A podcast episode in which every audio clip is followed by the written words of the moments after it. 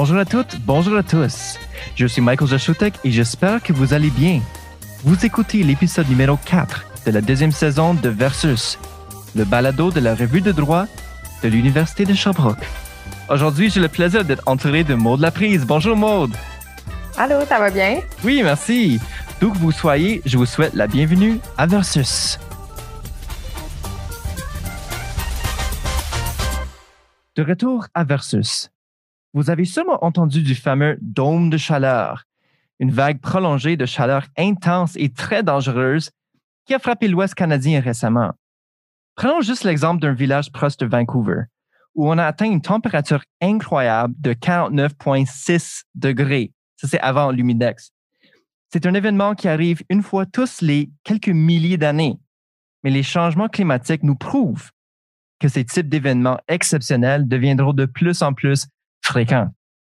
Ceci est justement un bon moment pour parler d'un autre phénomène qui touche beaucoup de Québécois en particulier, où la majorité de la population se concentre sur le littoral. L'érosion côtière, amplifiée par les changements climatiques. Et d'ici 2065, on s'attend à une destruction totale de quelques milliers de bâtiments, de terrains et de centaines de kilomètres de routes. Le coût, 1,5 milliard de dollars. Il est donc clair qu'une réflexion renouvelée s'impose sur la gestion des risques humains, matériels et environnementaux découlant du recul côtier. Et pour nous aider à cette réflexion, nous recevons Maître Charles Gauthier, co-auteur de l'article L'adaptation du droit au changement climatique en matière d'érosion des zones côtières. Bonjour, Maître Gauthier. Bienvenue à Versus. Bonjour. Merci beaucoup pour l'invitation. Merci. Et Maude, euh, vous avez une biographie de notre invité aujourd'hui? Ben oui, dans le aujourd'hui, on est très heureux de recevoir Maître Charles Gauthier, qui est avocat et candidat à la maîtrise de la faculté de droit de l'Université de Sherbrooke. Il est étudiant-chercheur au Centre de recherche sur la régulation et le droit de la gouvernance, le CRRDG. Il est membre du groupe de recherche sur les stratégies et les acteurs de la gouvernance environnementale, le SAGE, et aussi membre étudiant du Centre québécois de recherche sur l'eau, le Centro. Il est également récipiendaire de la bourse d'excellence en recherche de la Fondation JA de Sèvres, de la bourse de maîtrise en recherche du Fonds de recherche du Québec Société et Culture et de la bourse d'études supérieures du Canada Joseph Armand Bombardier du CRSH. Donc, euh, comme Michael l'a mentionné, aujourd'hui, on va discuter de, de, son prochain article à paraître, dans le dans le prochain numéro de la RDUS qui devrait paraître au courant de l'été. Il s'intitule L'adaptation du droit au changement climatique en matière d'érosion des zones côtières. Mais on tient aussi à mentionner que Maître Gauthier est co-auteur aux côtés de Catherine Chouquette, Marie-Pierre Goyette-Noël et Julia Santos Silva de cet article. Bienvenue, Maître Gauthier. Euh, en fait, c'est quoi l'érosion des zones côtières? C'est quoi ça? Oui, lorsque l'on parle du phénomène d'érosion, en fait, on parle d'un aléa qui est généralement lent et naturel, qui consiste en une perte de matériaux sédimentaires, comme ça, par exemple, le long des côtes, avec pour, conséquence notable, en fait, le recul de la côte, qui va signifier que les côtes ne sont pas statiques, mais plutôt qu'ils vont croître, décroître à un rythme plus ou moins lent en fonction notamment des vagues, des glaces, des précipitations ou du vent. OK. Et est-ce que ça, c'est la même chose euh, de l'inondation? Oui, le rapprochement qui est fait entre euh, l'érosion côtière et l'inondation provient du fait qu'une bonne partie des zones affectées par l'érosion est aussi affectée par la submersion côtière, c'est-à-dire en fait l'inondation d'une zone qui est habituellement hors de l'eau, soit graduellement par la hausse du niveau de la mer ou encore de manière soudaine lors du déferlement des vagues qui est aussi connu comme des zones de tempête.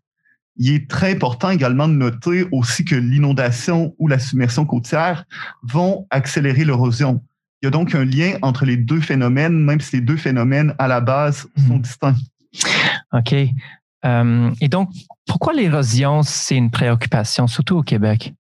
Au Québec, l'érosion est particulièrement une préoccupation si on se rappelle de deux éléments. Premièrement, le fait que la majorité de la population est concentrée le long du littoral. Et deuxièmement, le fait que plus de la moitié des quelques 4500 kilomètres environ des côtes de l'estuaire du Saint-Laurent s'érodent actuellement en raison en partie de stresseurs naturels. On parlait des glaces, des vagues tout à l'heure, ou en tropiques comme le déboisement des rives, par exemple. On comprend donc que l'érosion peut entraîner une perte partielle ou complète de terrain, des dommages majeurs aux infrastructures, dont certaines, outre les maisons, peuvent être essentielles au transport ou encore aux autres services publics. Mm-hmm. La préoccupation, je vous dirais, est d'autant plus grande que les changements climatiques vont, selon toute vraisemblance, augmenter à la fois l'intensité et la fréquence de l'érosion côtière. On va parler notamment d'une recrudescence d'événements climatiques extrêmes comme les tempêtes violentes ou les déferlements de vagues, d'une hausse du niveau de la mer, surtout davantage, je vous dirais, en aval du Saint-Laurent, mm-hmm. ainsi qu'une diminution, et on y pense moins, de la période et du couvert de glace, qui va protéger durant l'hiver les berges contre les vagues. c'est vrai. C'est pourquoi, selon les modèles climatiques, je vous dirais, les plus utilisés, on peut s'attendre d'ici 2050 à un accroissement de l'érosion côtière pour la majorité des côtes euh, du Québec à un degré variable. Et les chiffres parlent. Si on se penche, si on se penche pardon, sur le cas de cette île, mm-hmm. les côtes basses sablonneuses pourraient voir un recul côtier moyen de 58 mètres d'ici 2050, ce qui, est très, euh, ce qui est très conséquent. En effet. Dans le fond, euh, vous avez mentionné que euh, l'érosion des zones côtières, c'est quand même une situation qui est assez généralisée sur le territoire du Québec, avec notamment plusieurs milliers de, kilomètres de côtes du Saint-Laurent qui sont touchés. Mais dans votre article, vous vous êtes penché plus particulièrement sur quatre villes, donc Bonaventure, Maria, Sainte-Flavie et Sept-Îles. dans le fond, pourquoi avoir fait ce choix-là de se pencher spécifiquement sur ces quatre villes-là? Oui, plus qu'aux villes, l'article s'intéresse à un événement climatique précis, c'est-à-dire les grandes marées de 2010 et leur impact au niveau normatif sur la gestion des risques reliés à l'érosion côtière. Pour rappel, les grandes marées ont un impact considérable non seulement en termes de dommages, mais également, et c'est peut-être plus important, sur la psyché collective. Hmm. On parle en bref de précipitations abondantes dans tout l'Est du Québec qui ont touché environ 79 municipalités, des vagues de plus de 5 mètres qui ont dépassé le record historique qui avait, qui avait été atteint euh, préalablement en 1914 de mémoire, ainsi que des rafales de vent d'environ 90 km heure. En conséquence, il y a eu évidemment plusieurs personnes, de, plusieurs centaines de personnes sinistrées ou évacuées, mm-hmm. des routes qui ont été fermées pendant plusieurs jours, sans parler des autres dommages aux infrastructures. On évalue qu'environ trois ans plus tard, le gouvernement du Québec a dû verser pour indemniser les sinistrés, les municipalités, les entreprises riveraines, plus de 21 millions de dollars. Hmm. Évidemment, les quatre villes à l'étude ont été touchées à divers degrés par ces grandes marées.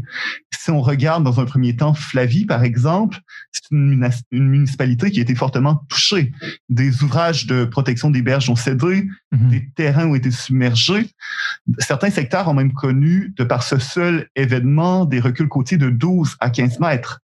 On évalue même que près de 76% des propriétés en barre de mer ont été touchés à différents niveaux par cet événement. Et il en est dans le même, et il en est de même, en fait, pour le cas de Maria. De l'autre côté, nous avons des, municipalités comme Bonaventure et Sept-Îles mm-hmm. qui ont été relativement peu touchées avec des dommages mineurs ou localisés sur certains terrains ou infrastructures. Le plus notable que je vous dirais en fait de l'article et qu'on retrouve souvent sous diverses formes dans plusieurs documents municipaux provinciaux, une, une constatation, en fait, le, le fait que les grandes marées 2010 ont constitué, on l'a rappelé dans l'introduction, le point de départ d'une réflexion renouvelée sur l'érosion côtière mm-hmm. et la gestion des risques qui sont reliés. L'article apporte donc un regard diachronique sur cette affirmation en se penchant sur les impacts de ce phénomène sur la réglementation des quatre villes à l'étude avant et après 2010 et en offrant des pistes de réflexion sur le caractère approprié de ces changements en regard des changements climatiques. OK. Euh, et en fait, euh, en suivant euh, l'événement 2010 avec les grandes marées, effectivement, dans votre article, vous mentionnez en fait trois stratégies pour, en fait, les trois stratégies normatives, je dirais, pour contrer l'érosion côtière. Et c'est quoi ces stratégies-là que vous avez, vous avez discuté? Oui, euh, l'objectif, selon nous, n'est pas tant seulement de contrer l'érosion côtière que de mhm. gérer les risques associés au recul des côtes. Voilà. C'est mhm. pourquoi on parle de trois stratégies de gestion de risque. La première étant la réduction du risque d'érosion par la protection des berges qui est principalement l'adoption d'une stratégie défensive qui va consister surtout au maintien en place du littoral. Donc, on veut éviter un recul. Mm-hmm. La deuxième est la réduction des dommages par des mesures préventives reliées à l'utilisation du sol, qui est une stratégie en fait d'accommodation des zones à risque, notamment en modifiant les méthodes de construction. L'objectif de la deuxième stratégie est en principe de maintenir, si possible, l'occupation dans les territoires à risque en améliorant la résilience des communautés, donc en diminuant leur vulnérabilité. Et la dernière stratégie est la gestion des dommages par des mesures d'indemnisation. Ce qui est très intéressant et le fait qu'au Québec, c'est une stratégie qui est essentielle, puisque c'est la principale façon dont sont implémentées certaines mesures préventives pour diminuer les dommages comme le retrait stratégique ou encore l'éloignement des structures anthropiques de la côte.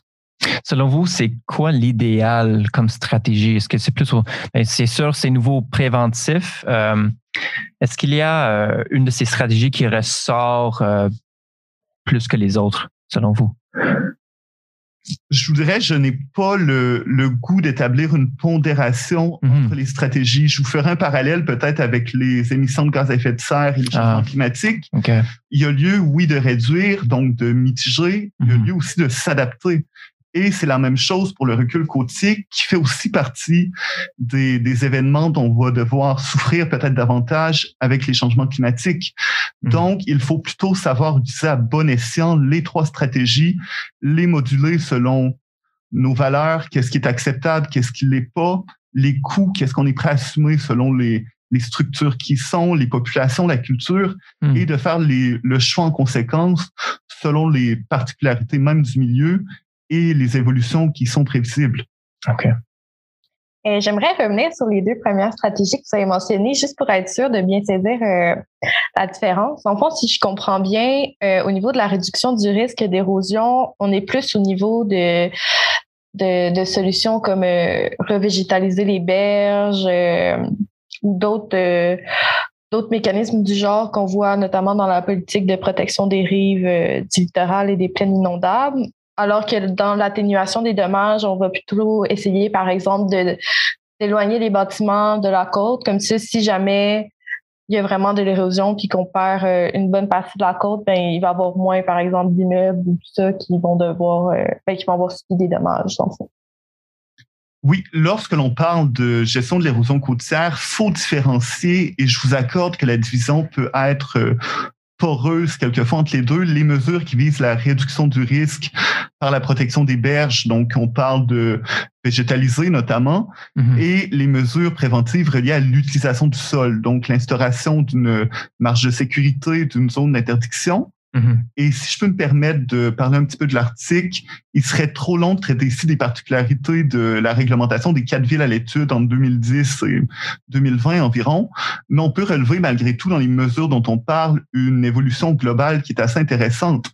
Si on regarde brièvement au moment des grandes marées, dans la plupart des municipalités à l'étude, la réglementation concernant les zones côtières mhm. consistait essentiellement, et vous le disiez, en une reprise des normes obligatoires et générales de la politique de protection des rives, qui va prévoir différents types d'interventions qui peuvent ou non être réalisées dans divers milieux. Mhm la politique était en 2010, je voudrais, le principal instrument normatif d'envergure qui imposait des mesures préventives minimales, même si on constate que certaines municipalités ou MRC avaient parfois par, euh, par elles-mêmes réglementé dans les zones qu'elles jugeaient à risque. Et par la suite, après les grandes marées, on voit que la sécurité publique, donc le ministère, constate une certaine inadéquation entre les règlements municipaux et le phénomène d'érosion qu'on a vu en 2010 et à venir, d'où une intervention euh, grandissante de sa part, mm-hmm. l'élaboration par lui avec euh, d'autres ministères, avec des, des, experts universitaires, de cartographie de zones à risque, de cadres normatifs contenant des ensembles de normes applicables à ces zones. Mhm. Et l'article, justement, va retracer l'évolution sur plusieurs années de ces cadres normatifs, notamment sur la variation dans les mesures de gestion du risque côtier et surtout dans la perception qu'avait le gouvernement du Québec à l'égard de la force normative qu'il élaborait lui-même. OK. Ben, euh, on va certainement continuer euh, cette force normative-là de ces stratégies juste après la pause. Restez proches.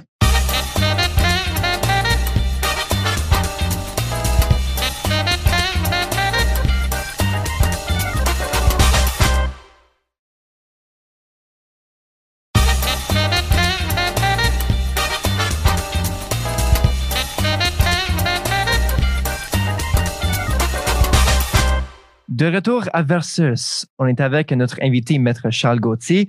On parle de l'érosion côtière. En fait, on parlait des stratégies normatives pour contrer euh, l'érosion côtière et il y a seulement des mesures d'indemnisation qui se passent. Euh, est-ce que vous en pouvez en parler? Oui, donc sans entrer dans le détail des mesures d'indemnisation, la loi sur la sécurité civile habilite le gouvernement à établir par décret des conditions d'admissibilité, des barèmes, des modalités de versement de programmes d'aide financière en cas de sinistre. Par la suite, le ministre de la Sécurité publique va prendre un arrêté pour mettre en œuvre le programme. Si on se penche particulièrement sur les grandes marées de 2010, les programmes qui étaient alors applicables pour les sinistres ont été remplacés par un programme d'aide financière spécifique qui prévoit des mesures participant pour la plupart de un euh, à la prévention des sinistres ou à la mitigation des dommages futurs, et de deux plus rarement à la simple indemnisation du préjudice. On parle de des sommes rattachées aux frais d'hébergement, d'habillement ou encore aux biens meubles qui sont essentiels pour permettre aux ménages de, de recouvrer ces fonctions essentielles. En termes de gestion du risque, je vous dirais qu'il est plus intéressant de se pencher sur les sommes qui sont accordées afin de financer la réalisation de mesures qui vont permettre de réduire les risques ou encore l'ampleur de sinistres futurs. Mm-hmm. Si on regarde euh, l'aide accordée pour les dommages causés à une résidence principale, on voit que les sommes peuvent être utilisées pour immuniser le bâtiment, principalement selon les critères de la politique de protection des rives qui prévoit essentiellement des mesures de protection contre les crues de récurrence de 100 ans ou encore à titre d'allocation pour déplacer la résidence principale. Et de manière générale, dans les villes à l'étude, on constate une préférence marquée chez les sinistrés pour les mesures d'indemnisation, pardonnez-moi, plutôt que de déplacer ou de quitter sa résidence. Hmm. Alors qu'on pourrait se demander si, dans plusieurs cas, il n'aurait pas été préférable plutôt de s'installer dans un site plus sécuritaire. Il faut se rappeler que l'érosion est un phénomène naturel qui va progresser plus ou moins rapidement selon les circonstances et à un rythme encore plus rapide et soutenu avec les changements climatiques. Il est alors raisonnable de, s'attendre à ce que beaucoup des sommes n'aient investi que pour des mesures qui ne serviront que temporairement à s'adapter aux risques côtiers. Et on peut se demander surtout si une telle pression à long terme sur les finances publiques est justifiable en raison de la prévisibilité du risque. Ah, OK. Euh, alors, embarque euh, un peu l'idée des assurances privées à ce moment-là. Est-ce que euh, cette avenue joue quand même un rôle important ici? Oui, la première assurance habitation qui va couvrir spécifiquement les, les, dommages en fait relatifs aux inondations était offerte aux environs de 2015 de mémoire. Oh, wow. C'est récent. Oui, c'est quand même assez récent, oui. Et depuis, on évalue que plus du tiers des propriétaires vont détenir une telle assurance, un tel produit d'assurance. Mm-hmm. Par contre, il demeure que les zones les plus à risque ne sont pas couvertes. Et si on jette un regard hmm. prospectif, il est raisonnable de s'attendre à une diminution de la couverture du montant d'assurance ou encore une augmentation des primes en raison des changements climatiques et de leurs conséquences surtout sur l'accroissement des risques qui sont liés à l'érosion. Dans ce contexte, il est important de noter que l'aide publique aux sinistrés et le marché privé de l'assurance ont fonctionné de manière complémentaire.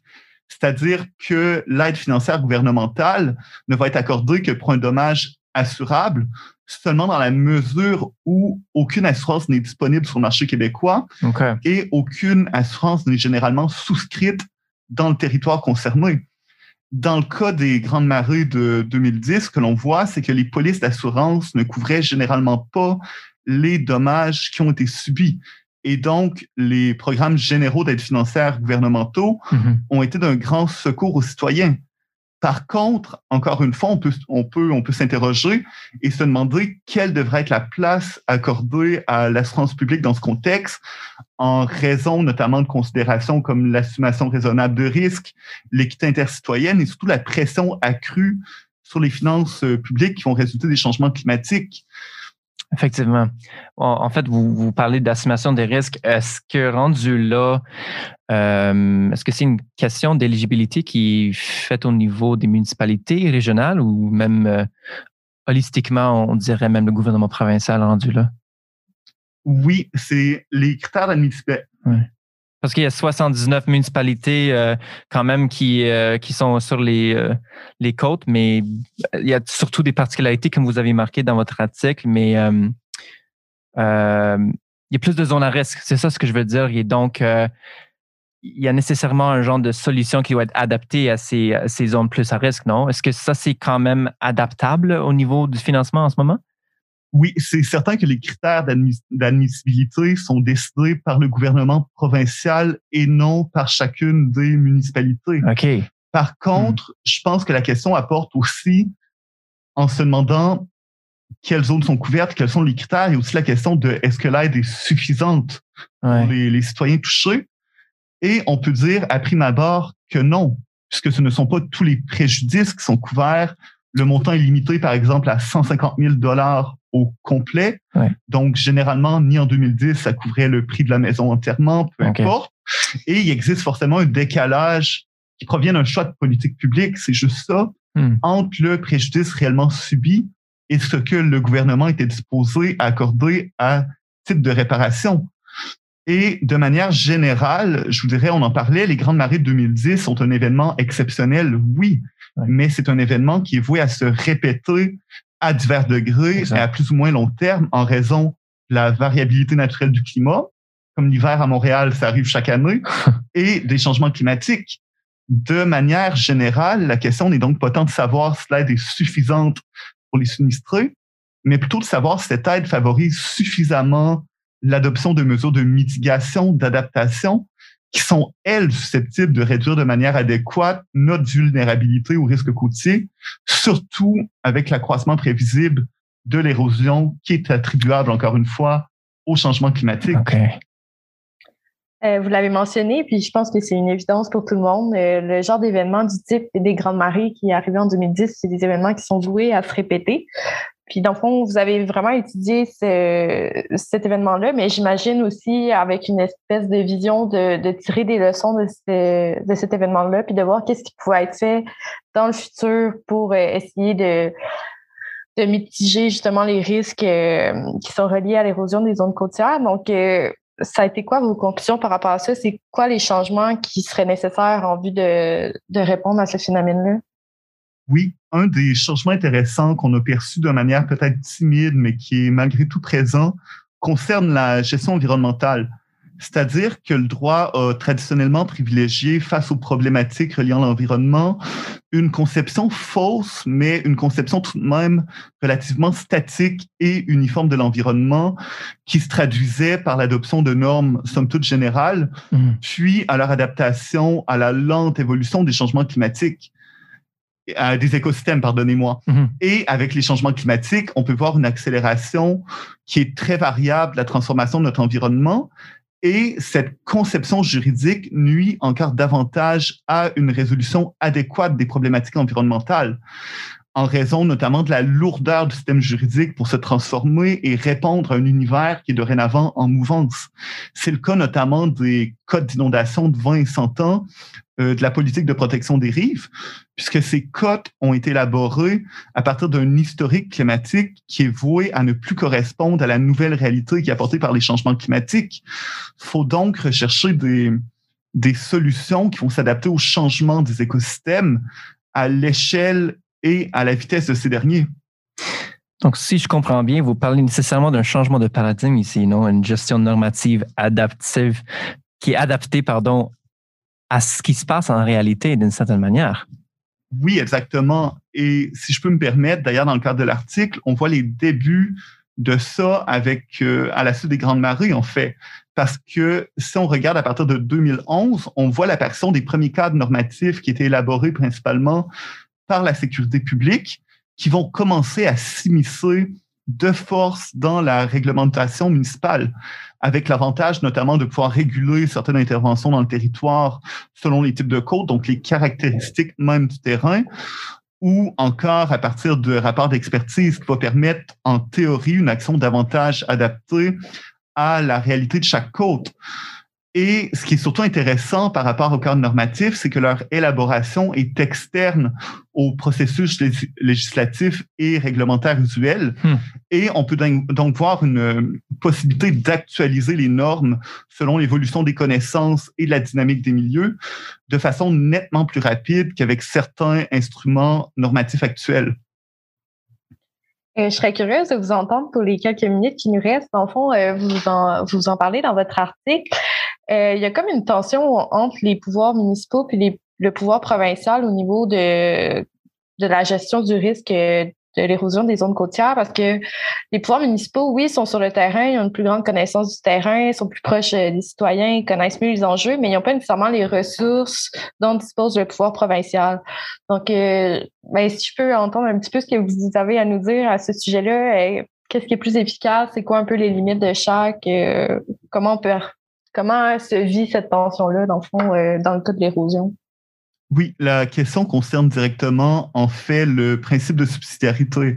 C'est-à-dire, si on regarde historiquement, en 2010, et je le sais, la plupart des, municipalités réglementaient leurs zones côtières simplement, en principe, avec la politique de protection des rives. Et cinq ans plus tard, la sécurité publique commence justement à imposer par la loi sur l'aménagement et l'urbanisme leur cadre normatif et forcer l'intégration de leurs normes à même la réglementation municipale. Selon nous, cette transition se révèle conforme au principe de subsidiarité, qui est, pour rappel, tout simplement le fait de favoriser la délégation des pouvoirs à un niveau approprié d'autorité, qui est le plus proche des citoyens. Mhm. Il ne s'agit pas, comme on le pense fréquemment, de favoriser sans retenue une prise de décision par des acteurs locaux, mais plutôt d'une démarche qui doit être faite en deux étapes avant de déléguer. On doit chercher un niveau approprié d'autorité, ce qui sous-entend, et il y avait, il y avait ça en sous-texte la question, un critère d'efficacité. Uh-huh. Et dans un deuxième temps, et seulement lorsque le niveau provincial et municipal se révèle tout autant efficace, d'aller au niveau le plus près du citoyen. Et l'article révèle plusieurs manques quant à l'efficacité municipale. Et je vous dirais qu'en général, il suffit de relever que l'imposition même des cadres normatifs traduit une certaine réticence, notamment en raison de la fiscalité basée sur euh, l'impôt foncier des municipalités. En effet. À agir de la part des acteurs municipaux. Hmm. Le choix du niveau d'intervention ne doit pas, somme toute pour conclure, refléter des pressions politiques ou économiques, mais doit plutôt faire l'objet, selon nous, d'une évaluation systématique des incitatifs et surtout de la capacité du gouvernement, qu'il soit provincial, du gouvernement local, du gouvernement fédéral et même des citoyens eux-mêmes à réguler une problématique spécifique de manière optimale. Donc, vous dites qu'il y a certainement une relation entre la capacité normative et l'efficacité normative ici. C'est pas mal, euh, c'est pas l'adaptation vraiment de, des normes avec la réalité. C'est, c'est, ça ce que vous dites dans le fond. Hein? Exactement. Il faut considérer également le, je dirais, le jeu politique qui est fait derrière. Les, les élus ont des pressions de la part de leurs citoyens, de la part de préserver des, entrées de revenus, de la part de respecter les autres normes qu'ils doivent ou non respecter selon les circonstances. L'important en matière environnementale est toujours que l'action de gestion soit faite en considérant le milieu et le milieu inclut notamment les municipalités, les connaissances locales, la dynamique du milieu. Hmm. Ben, merci beaucoup, euh, Maître Gauthier, pour euh, votre intervention euh, à ce sujet. C'est très intéressant, puis on devrait en parler plus, surtout si ça concerne plus le Québec. Merci beaucoup, Patricie. Oui, c'est un plaisir. Merci beaucoup. Vous venez d'écouter Versus, épisode numéro 4 du balado de la Revue de droit de l'Université de Sherbrooke. Nous espérons que vous avez apprécié cet épisode et l'entrevue avec Maître Charles Gauthier. Merci pour votre écoute. Je m'appelle Michael Joshutek et merci à ma co-animatrice Maude Laprise. Merci Maude. Merci également à toute l'équipe de la revue de droit. Pour en savoir plus sur la revue, la publication et toutes ses activités qui y sont liées, visitez ushabrook.ca. À bientôt pour un autre épisode.